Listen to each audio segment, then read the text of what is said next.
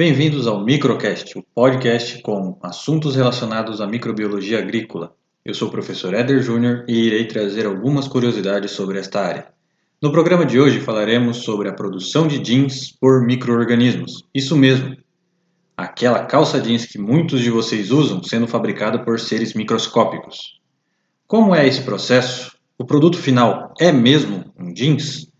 Fiquem ligados para saber como esse procedimento funciona.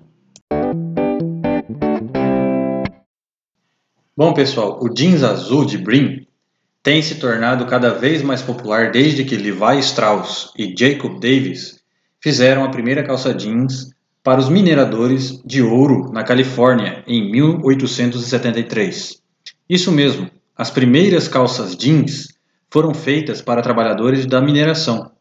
Com o desenvolvimento de tecnologias sustentáveis, atualmente, as companhias que fabricam os jeans azuis estão voltando-se para a microbiologia para desenvolver métodos de produção ambientalmente seguros que minimizem os resíduos tóxicos e os custos associados com os tratamentos destes resíduos.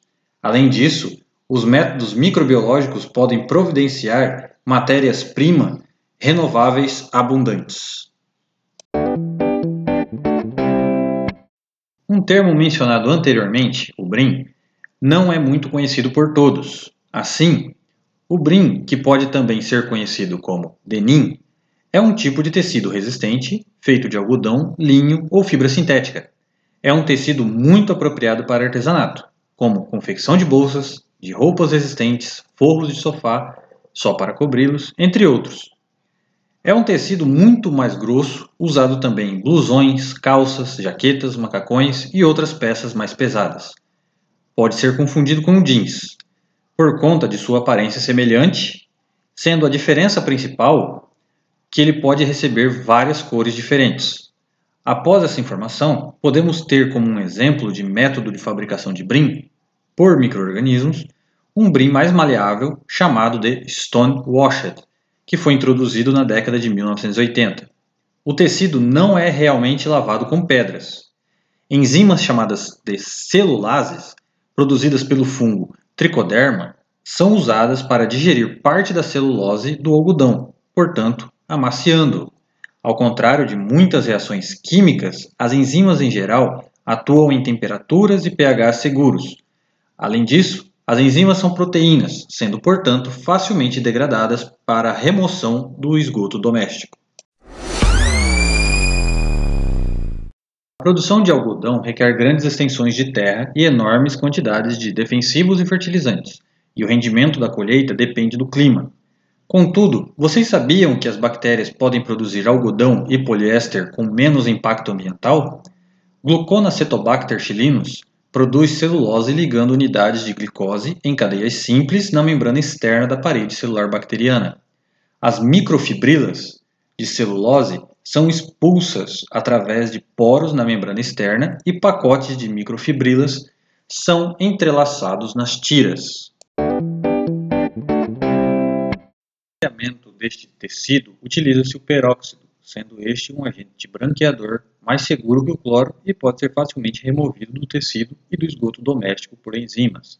Os pesquisadores da Novo Nordisk Biotech clonaram um gene de peroxidase de cogumelo em leveduras e cresceram as leveduras em condições de máquina de lavar.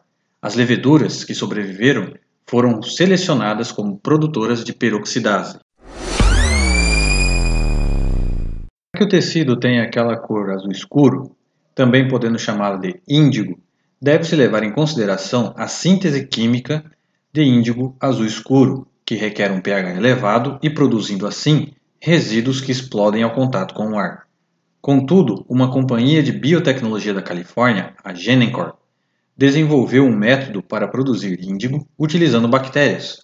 Nos laboratórios da Genencor, os pesquisadores introduziram o gene de uma bactéria do solo, Pseudomonas putida, responsável pela conversão do indol, subproduto bacteriano formado a partir da degradação de triptofano, em índigo dentro da bactéria Escherichia coli, que ficou azul.